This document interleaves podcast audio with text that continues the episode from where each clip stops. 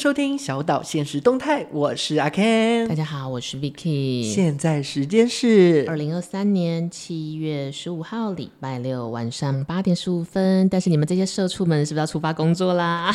礼拜六为什么还要工作？没有，我在问礼拜一的人喊话。我们可是不工作的，也也有啦，也有。今天在那个录音之前，刚好有一个新的课程在开，就是今天的下午一整个下午啦。我回来，我通常啊，就是因为是在那个光复南路那边，我通常都是会坐十五块的公车，然后走十分钟。但是我今天我累到，我就直接不管了，我就叫计程车。我觉得非常合理，因为今天最近的平均温度都是三五到三七耶。对，但当然我觉得对你来说应该合理，但是你知道，不管什么温度，我都是计程车。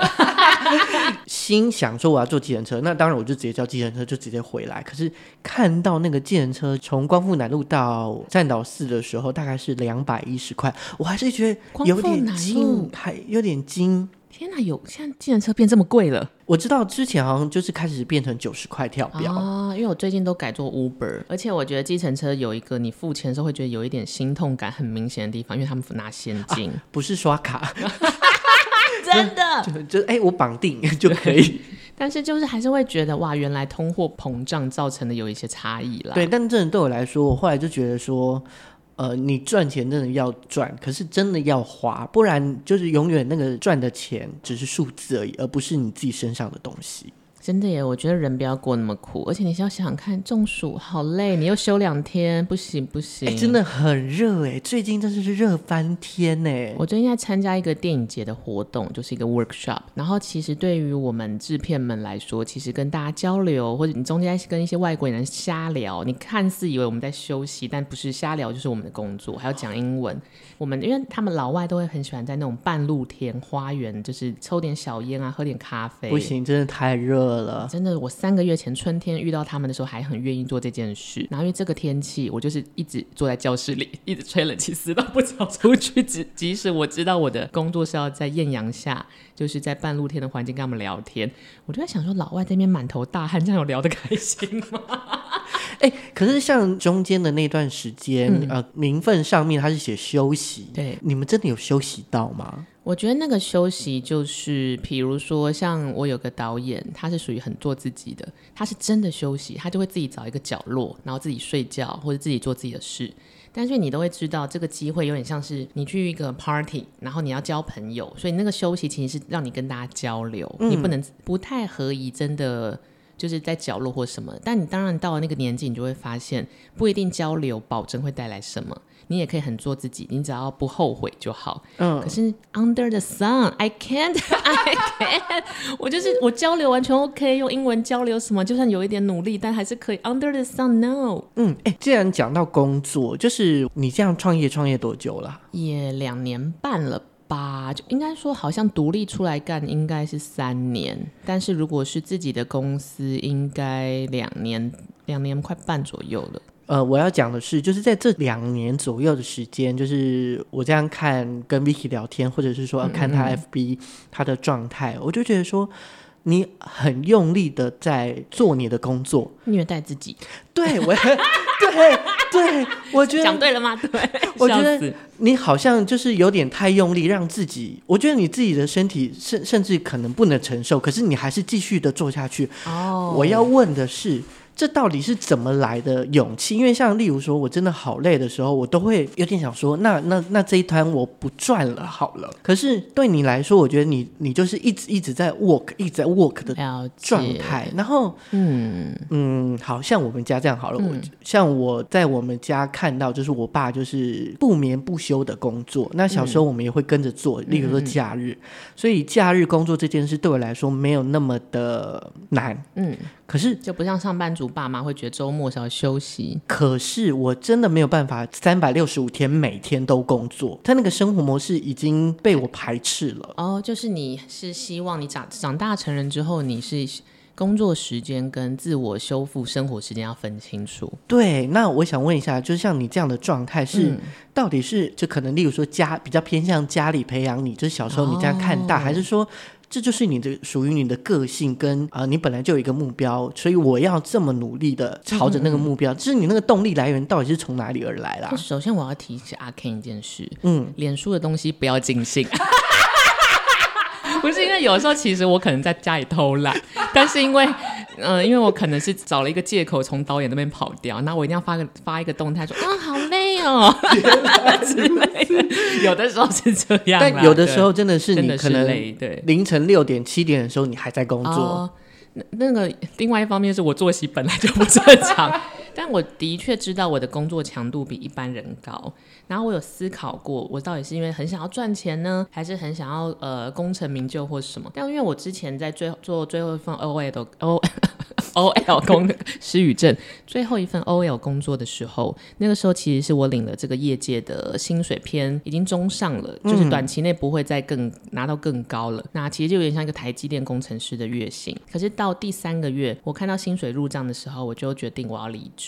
我觉得离职最大原因就是那份工作对我来说毫无挑战性，即使是影视圈的工作哦，就是你只要上班就好，然后下班打卡，你可能甚至、嗯、类似的，就是你晚上你也不用出差我要出差，或者是在中间要处理的状况，都是我前几年都已经会，已经经历过了，所以对我来说没有什么挑战。啊、哦，就是很舒适圈啦。就算还是忙，可是就是没什么意思。所以我那一刻当下就毅然决然就决定，我下个月就要离职。那后来后来这样子兜兜转转两年半，我后来理解我自己到底在呃想要什么。就是我好像不是想，嗯，应该不是好像，就是我其实就是不是像别人，就比如说最终要买房、买车，或者是想要拍五部电影这种很明确，不是。我在追求一个刺激的成就感。双子座。因为我就会发现，比如说，好，我现在搞定了这个东西，我就会想要搞定下一个更难的，我就会一直想要找新的事情跟新的刺激感的东西做。这个就等于我根本，我其实某方面我根本没目标，我就是阶段性的一直在做自己想做的事。嗯、但是就是其实从外面的来看，它是你就是一直成长，一直成长。因为毕竟，例如说，哦，你可能呃创业第一年、第二年开始就可以拿到这么多奖或者这么多的比赛，哦、这绝对不可能说啊，我随便写写我就有东西，绝对不可能的啊。哦、我后来发现，另外有一个东西是我没有什么呃原则或尊严。这个有一点像是，比如说，好，你得一次奖，大家就会觉得你是不是得一个呃写一个得一次奖？没有，我可能写了一百个，或者我写了一百次，我就是把分母扩大。然后我后来发现，这个心态可能就像 Ken 讲，就是这是一个家庭教育吗？还是因为我爸妈其实也是这一类的人，嗯，他们是所谓的觉得卓越可以带来很多好的东西，但你问他们说那个好的东西是什么，他们其实答不上来。可他们有个观念就是，那你要先卓越，反正卓越之后一切都会好。比如说，而且他们是阶段性的，就是好，你拿了一百分吗？嗯，那你下次怎么不拿一百零一分？就一百分而已 之类，又或者是说你可能呃在台湾过得很好，他就说那是不是要移民美国？那我相信如果我移民美国，在美国成为呼风唤雨的人，他就说要不要移民外太空？他们就会讲这种话。就我觉得他们其实也是某方面，就是他们想法就是你要卓越，反正什么都会来。呃，某方面来说造就了我现在的心态。嗯，但大家还是脸书跟线动就是看看就好，因为有时候就是挨给导演看。在那边演戏，这样好。为什么会会刚刚聊到这么多呢？因为我们今天要来个人生二选一哦，算是一个小新单元啦，就有点像之前的许光汉跟林柏宏这样选法吗？呃、林柏宏、许光汉。好了，我们回归正题，要怎么选？就呃，就有点像我们像之前的小岛机智生活，但现在我们就是二选一。那这次的二选一是家道中落跟一生平凡，你要怎么选？但我们有前庭提要，嗯、呃，这个角色的状态呢，我们先讲家道中落。他是原本家里有总资产是三十亿，然后在他二十二岁出社会的那一年，家里就投资失利，目前是负债三亿的状态。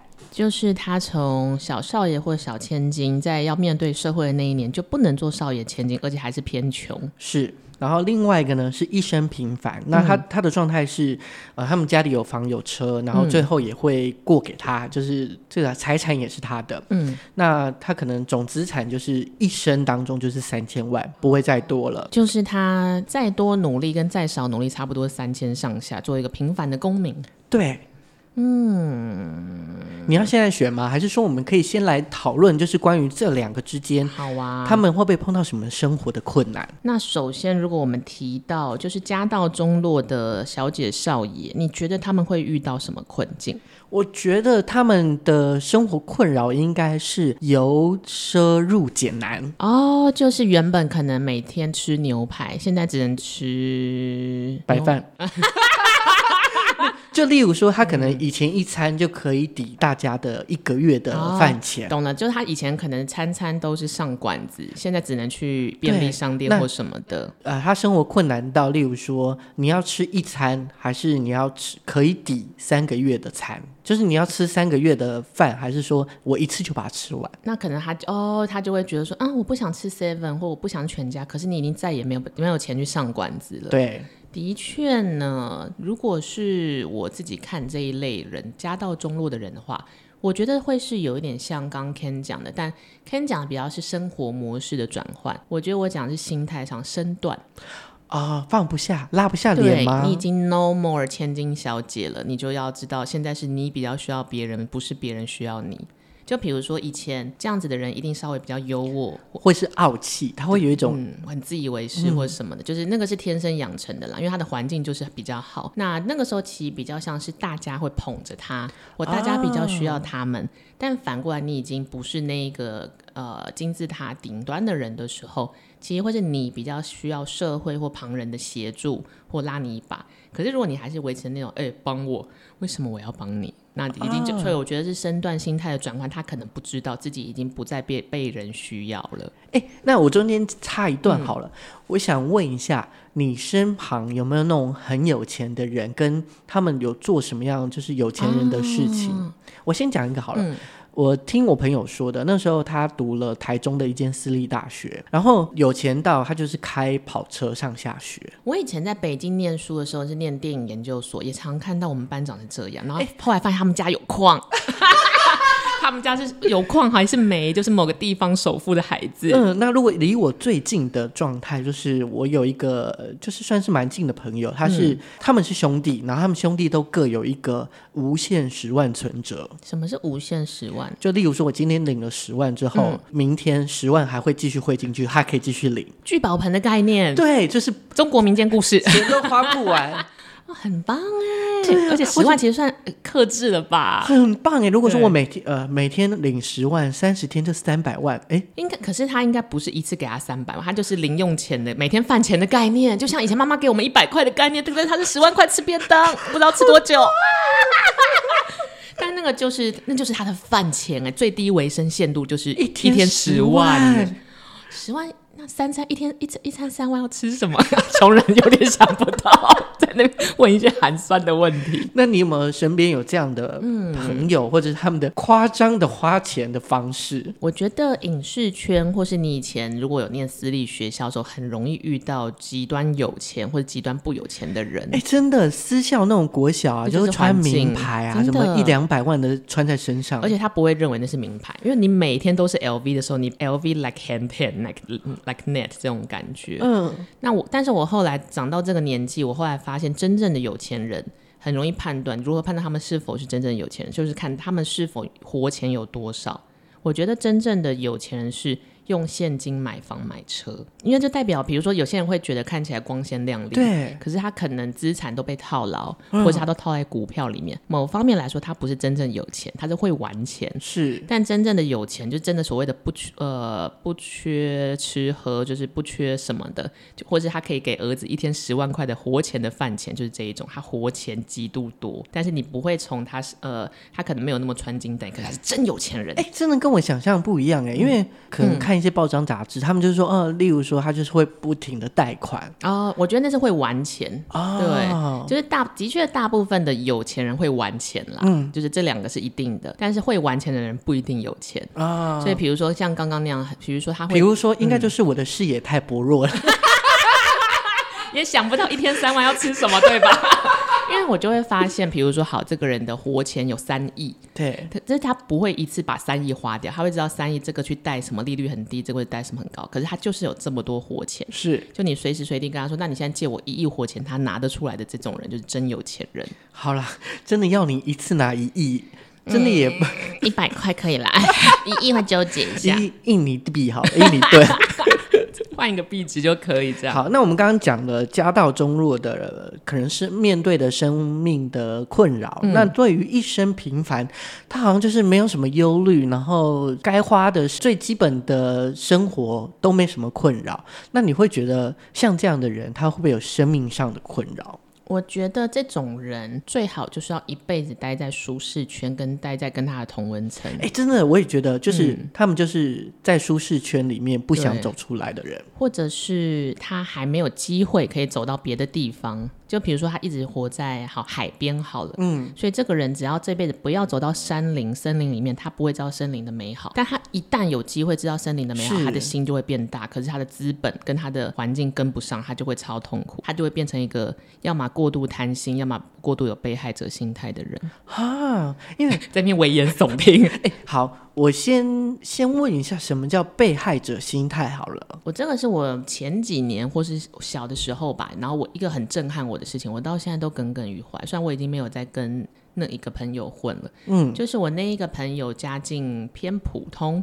但所谓的偏普通，也不是那种要捡回收啊，很辛苦什么，就只是呃，他们家可能就是公务员，或者是都读公立学校，或者他没有什么额外的可以花的钱，这样子，就是一个很保守的家庭，就有点像你说的，一生平凡，小房小车，总资产三千万，可能家里会把一套房给儿女继承的这一种。然后有一次，我们好像就是一群人去，比如说吃点比较好的东西，然后就是要吃饭，大家均分嘛，因为大家那时候都是朋友什么的，那可能除不尽。然后要多出个几十块，呃，这个我觉得事情都好解决。可是他就会蹦出一句说，比如 Andy 可能是我们那一群里面就是爸爸是董事长的这种，对。然后只是他刚好来念公立学校，可是他爸是董事长。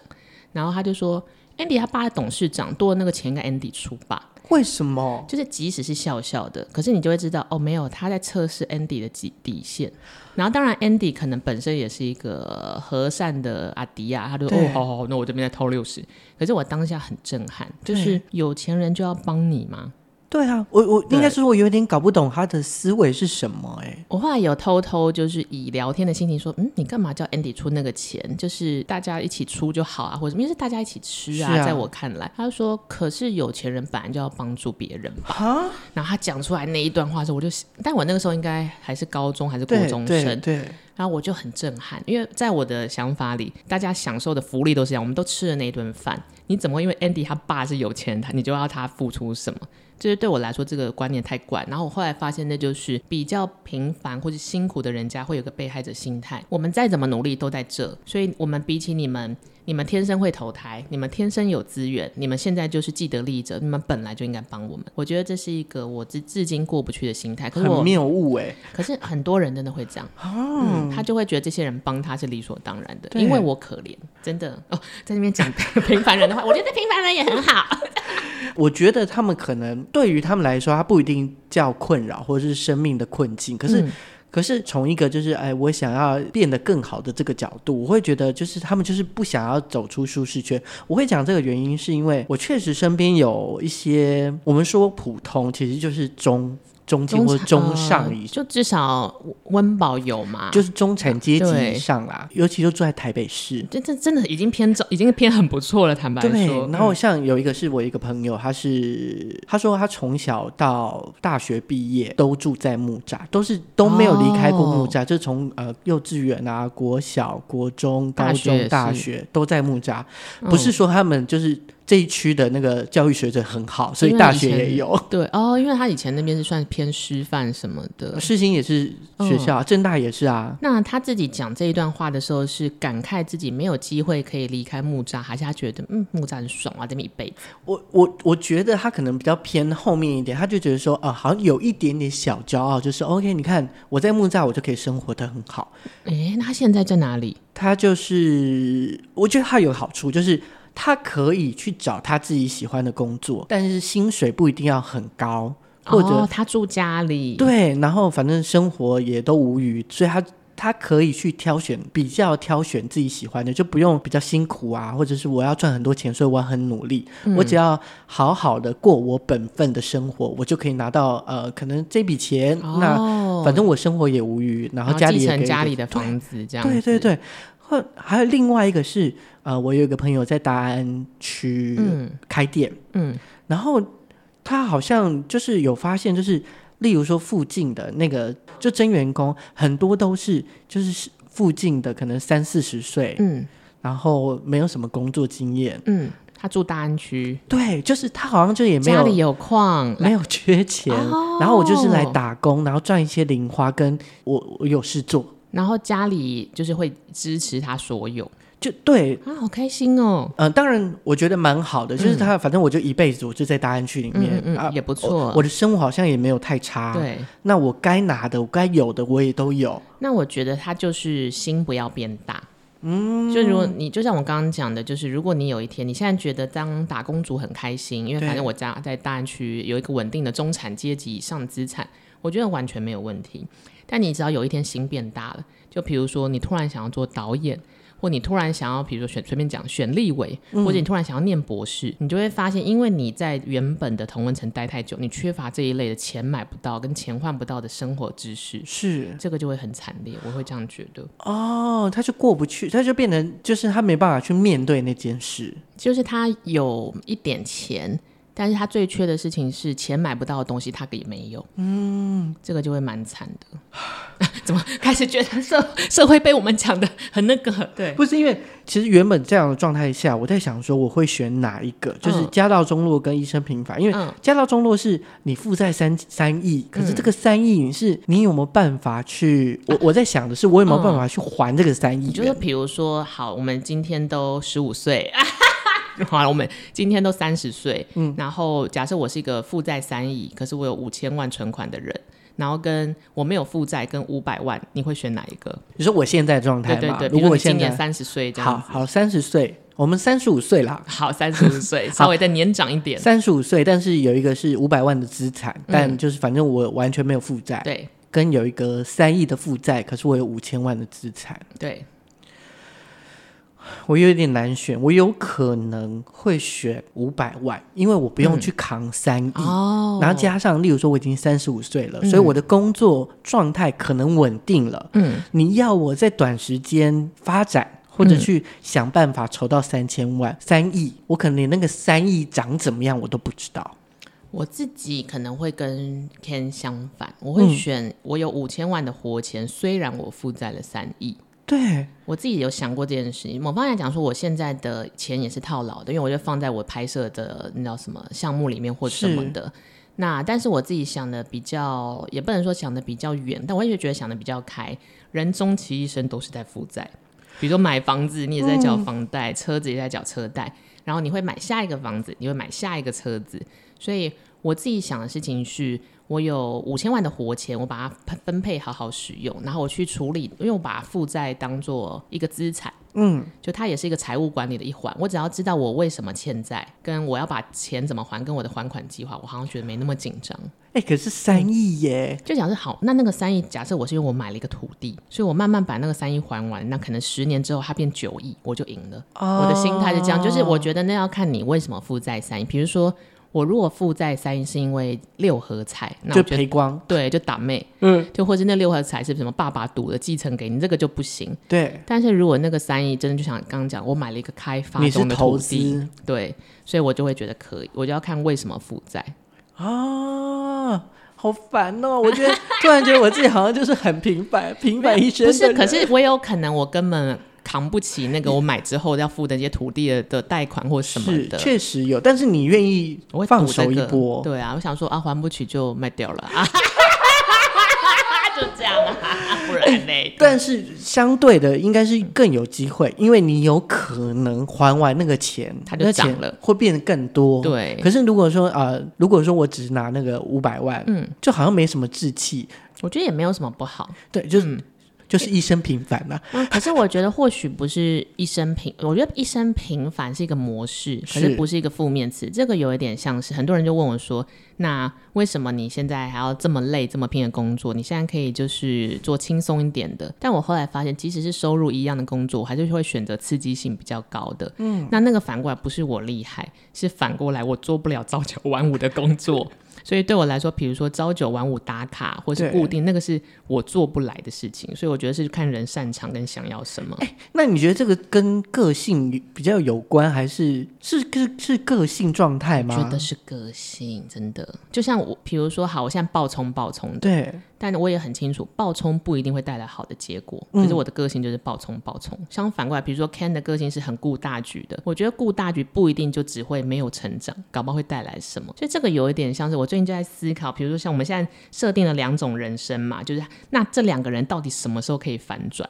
或者是有什么能力可以让他有机会反转？好了，那我们先聊家道中落的那个人，你觉得他什么时候可以反转？在这个处境下，我觉得如果要给他一个元素，应该就是我的想象，就是因为他从小是被培养起来的，就是可能家里不管是家教也好，或者是一定会给他很多资源去学很多东西，或是他看的世面会比较广。嗯、对，所以当他虽然有这么多的负债在身上的时候，可是。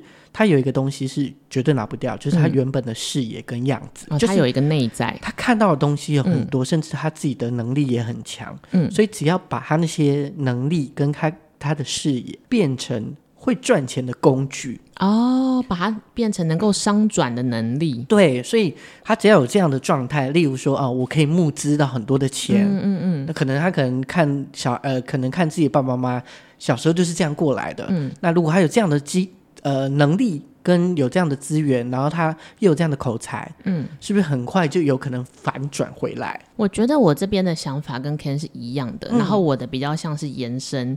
我的延伸是因为像呃影视圈很容易遇到，要么就超级有钱的少爷小姐，要么就是只有一颗心，可是家里真的是三级贫户的那种平凡人也有，就是很极端。嗯、我们很少有中间分子。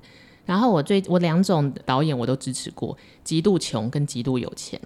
那我觉得极度有钱，假设他如果家道中落，我觉得他唯一需要就是就是像刚 Ken 讲，他什么都有，就是视野、品味，因为他从小就是富过来、滋润过来的。是。是那如果他家道中落之后，他唯一需要的事情是有人支持他，就是鞭策他，因为他的内在什么都有，他要东山再起一定很快。嗯，呃，Ken 的方向是，我觉得有点像支持他之后，帮他一起找到那个商转的能力。但却少爷小姐以前都是被滋润过、被宠过，他们很容易懒，所以你要鞭策他，你说你现在给我干嘛干嘛干嘛干嘛干嘛，然后他们就会起来的很快。但会有这种人吗？就是有办法鞭策得了他吗？我觉得那个就是你要给他一个想法是，是所以你现在变成一天只能吃一千块，你觉得很开心？哎、啊，一天一千块我要你多。就是好，你以前一你以前可能一天吃一万块，对，你现在是一天只有一百块，甚至一百块不到，所以你还要这样子，就你的余生就要一天一百块，你 OK 我 OK 哦，但大部分他们不 OK 嘛，因为他们享受过一天一万块的生活，嗯、所以我就说，如果你想要回去当可以更优渥的人，你自己也享受过优渥的好处，你现在该干嘛干嘛干嘛。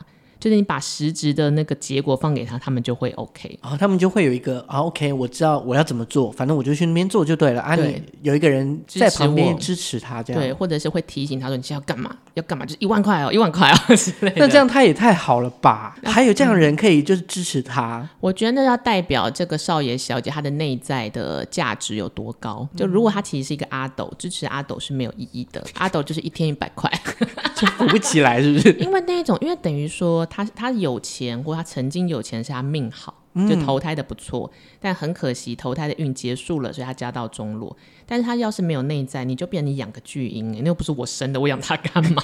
对，这是一整。但是如果是一生平凡的人，Ken 觉得他们反转的可能性在哪里？我我觉得应该就是呃，让他们想想办法让他们离开舒适圈好了，是这个概念。但怎么说怎么说？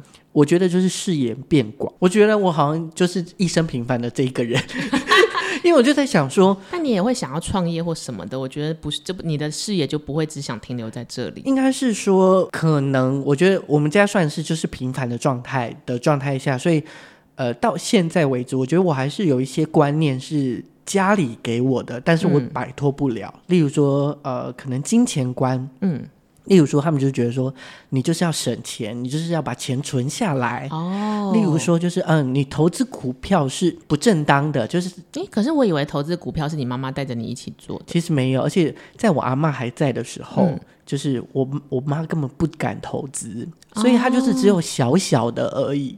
哦原来如此，我一直以为是你妈妈跟你一起在玩股票。没有，然后到后来就是，当然是我看到人家这样做，然后我也大概是花了十年，就是有那个念头到我真的自己做，大概可能十几年才开始有这个、嗯、哦，我不想要再听我爸妈呃我妈妈的想法，因为我妈就会，嗯、例如说哦、呃，可能涨个多少钱，说你卖掉，你卖掉，哦、或者是说啊、呃，现在赔，说你就是现在是。呃，比较不好的经济状态，嗯、说能卖就能卖，就是能赔一点点就，怕更低。对，嗯，但是可能也是今年，嗯，开始，后来我是自己状态，就例如说最近就是有涨到五十趴，我就把它卖掉了。哦，你自己觉得那个停损点在这里？对，那那这这是我自己决定。可是以前呢可能我妈讲说啊，可能赚个五百块、一千块。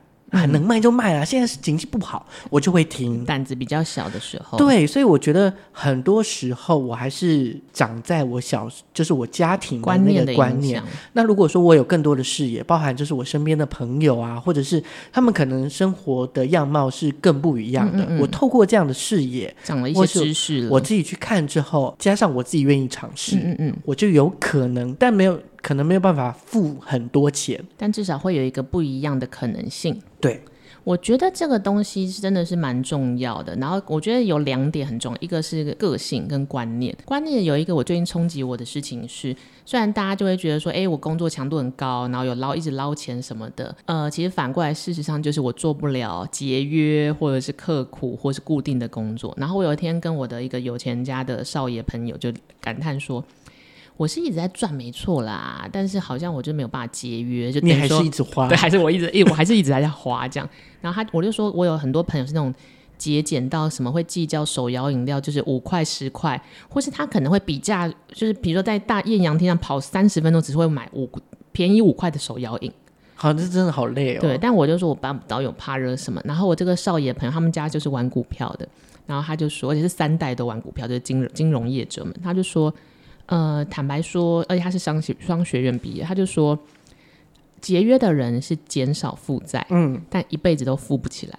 他说你的做法比较像是在增加资产，比较有可能，有可能，他不是说保证，就是有可能会呃大富大贵。然后这呃，我先撇开他说我会大富大贵这种很像 很像要很像在随便讲的话，而是我那一刻才发现，原来节约只是减少负债。嗯，他说减少负债的人还是在啊，所以怎么样一辈子都还是有债的感觉。但是玩钱的人，或者他会视为我这种努力的强度把它投资，所以他会觉得可能性比较高。但我那一刻我才发现，哦，原来节约的，你会发现大部大部分很节俭的人不一定能够有钱。哎、欸，我突然想到，我记得好像有一集在聊，我忘记找谁来了，反正是在聊聊股市，有讲说，如果这张股票突然大涨了百分之百，你会卖掉还是会放？哦，大涨了百分之百，就原本一百块，现在变两百块。对。我会卖掉，你会直接全部卖掉吗？呃，因为我的判断好像不是金额，呃，金额，而是很少有人翻到百分之百吧。对，呃，但可能不会全部，我可能会卖个六七成，这样顶多八成，然后留个三成，对，三成两三成，对。因为我好像也是卖一半，嗯，然后赚一半。哎，没有，你当初不是这样，你当初就说，嗯、要么就是我全部都卖掉，哦，那要么就是再继续等它。对，哎，因为如果说等它的话，你可能是翻倍，哦、再翻倍。那我那时候好像是一半一半，我就是我是保守的人，哦，但我觉得我可能现在有一些新的长进，我觉得我一定还是会卖，嗯，但是我觉得就变成说，以前是百分之百卖，现在会卖八成，留两成看一下风向。啊，对，但我还是会卖，对。对，要么就是我觉得要卖我卖八成，要么就是不卖。果然你是像风一样的男子啊，不女子。刚才还想说这是谁的歌？对，但我觉得我的那个冲劲还是差不多，就一定会，要么就要做不做，是对，只是现在会稍微 hold 住一下。极端的人开始有一些稳定的状态，对，现在开始有一些长进了。好了，当刚刚如果讲说反转的可能性。一生平凡的人，只要视野扩张。我曾经也以为，就比如说，我给这个人更多的刺激，或是更多的可能性，他会呃有新的成长。嗯，我后来发现不太不一定，因为他们那是个性，就是他可能就是习惯性的一天一百块一辈子了。或者对他来说，钱就是要省着用啊，那个个性是一辈子的，嗯、或是他就是个性比较胆啊，个性比较胆小。嗯，我觉得能够一直固守成规，或者是一直做很 routine 的事情的人，有一个优点就是他们很专心吧，maybe。然后，但缺点有一个共同的缺点，他们其实偏胆小，是就走不出来，他们走不下出去。对，就是因为胆小才会专注在自己现在生活的经营嘛。那那个胆小很容易让他们没办法做梦。那这个我觉得就是会很有点尬。那我后来发现，可是个性你改不了，尤其是成年人的个性，所以唯一要有一个破口，要改变他的可能性是，就是让他痛。这个让他痛，就是以前大家就会觉得说，有钱人 with 什么 great power，你要负更大的责任。我现在觉得要反过来。就是大家也会觉得穷人是弱势要照顾，有钱人是强者，所以要付出。我现在的做法都是反过来，你越穷，我越要你自己付出。嗯，因为当你要自己付出跟自己去处理事情的时候，你才会面临到哦，原来我要这样才能变成有钱人，或者这就是有钱要面临的关卡。他就会自己思考要怎么样解决问题。当他不得不要解决问题的时候，他才会成长。然后他经历痛过之后，他的个性才可能会有改，然后导致观念可能会有进展。就有点像那个老鹰。他要展翅高飞之前，要被先推下悬崖之类，一定要。但以前大家会想推有钱人家的少爷，没有，我现在就推穷人家小孩，真的这样真的才会改变。可能一生平凡，所以你不会看到大风大浪，哦、你可能没有受过太多的伤，的或者是你也没有看，你跟那个很富有的人也差距很大，所以你也不会去他们那一关。嗯我以前常说一句话，我就说，干那个人是乡巴佬。然后我朋友说，你不要因为你是台北人就这样。但我后来说，不是，这不是你居住在哪里的问题，是心态上。嗯，就有些人他可能住大安区，可是我还是觉得他就是一个乡巴佬。思维上面，对思维的乡巴佬，思维就是乡村。即使你住大安区，刚刚聊那么多，就包含就是可能在这样的状态下，人生二选一的时候，他们会碰到什么生命的困难，以及。怎么反转的状态？那我们回到我们最初的这个设定，就是要开始选择了。呃，如果是家里原本三十亿，但是二十二岁出社会的那一年变成负债三亿哦。另外一个呢，就是小房小车，总资产三千万的，他可能一生平凡的这个状态。嗯，你在二十二岁的那一年，你发生你你碰到这样的状态，你会怎么选？嗯我可以选的话吗？我可能还是会选林可我会负我就负债，但我曾经是有钱家的孩子，我会还是会选这个。其实我也会选这个、欸，对，因为我我先讲我的理由好了。嗯、先说，我觉得是第一个，他本来就有资源了，那些资源是无形的，就是从以前累积到大的内在的人脉或什么的。对，呃，人脉我觉得倒不一定，哦、可是我觉得他得到的东西，他看到的东西，对视角，重点是。他才二十二岁而已。对，我也正想你先讲完。对，因为他的年纪刚出社会，所以他其实还有打拼的机会跟能力。而且，例如说二十二岁，你十年做不起来，你也才三十二岁而已。没错，这就是我想要讲的，就是刚出社会二十二岁，你有冒险的本钱。对，而且你也比较敢冒险。没错，你。最后了不起，回去就当个负债三亿的人，再惨不会比现在惨了。哎、欸，其实敢不敢这件事真的很重要，而且当然我这样听起来，就听你讲完之后，就是负债这件事好像没有想象中的那么可怕。真的要看负债的原因哎、欸，如果这个人欠债，虽然签六合彩，就再也不用跟他讲话了。又或者是他如果欠债是因为他是卡奴，也不用跟他讲话。哎，怎么那么多不用讲话的人？但是如果他的欠债是他要创业或者买房买土地，我觉得就可以。或是有一个目标，因为前阵子我就开始会追一些呃，可能 IG 上面他们就是投资的啊，或者是干嘛的金融专家这种嘛。对，然后其中其实我有看到一个人，我觉得他蛮特别的，就是他的现金流有三百万，嗯，可是他他跟银行借了一百五十万的贷款，嗯，然后拿来买股票。那很聪明，因为活钱的价值是最高的。呃、我一开始想说，你你明明就有一笔活钱了，可是为什么你还要再去跟银行借这一笔钱来做这件事？这个就是不呃，我觉得就是有钱人家资产家，我们不要说资产家跟非资产家小孩会有这观念差别。因为活钱的价值其实最高，嗯，对。然后贷款你是玩银行的钱，对，所以他很聪明哎、欸，这个人。对，当然我们现在讲的就是只是片面之词啦，嗯、就是他们一定是有他们自己的方法，跟他们有走过路这样子。我觉得就是无论你是家道中落的人，还是出身平凡的人，或者你现在是有钱人跟穷人是哪一种人都没有关系，但你要认知自己自己的处境，也要认知自己的想要是什么。嗯，然后我真的觉得可以大胆一点啊。对，要放胆，就再大胆一点，就是比你现在再大胆一点。然后下一次之后再大胆一点，一种那个卓越的感觉。就我觉得勇敢是需要练习的。我可以讲一个非常实质，而且是真的，不是我在 FB 跟 IG 上说啊困啊困这种嚷嚷。是我小时候其实是不敢上台讲话的小朋友。我记得应该是我从小到应该高一高二上台对我来说就是超痛苦，自我介绍也是，然后 presentation PPT 也是。可是那个年代已经大，你要上台用呃介绍课堂讲什么都要 PPT，超痛苦，每一次都做的很差。然后我好像是十七岁的那一年，突然觉得我不能再这样下去，因为你就会知道，再这样下去，首先你不会有成长，然后你也不会有其他可以讲的好的朋友们带来的好处。我想要有那些好处，我也想要自己的成长，所以我就开始放胆练习。然后你就开始自己从课堂上练习演讲练习，然后你久而久之发现，你在两百个评审面前讲话也习惯了。嗯，就我觉得勇敢是需要练习的，不是每个人一出生就很勇敢。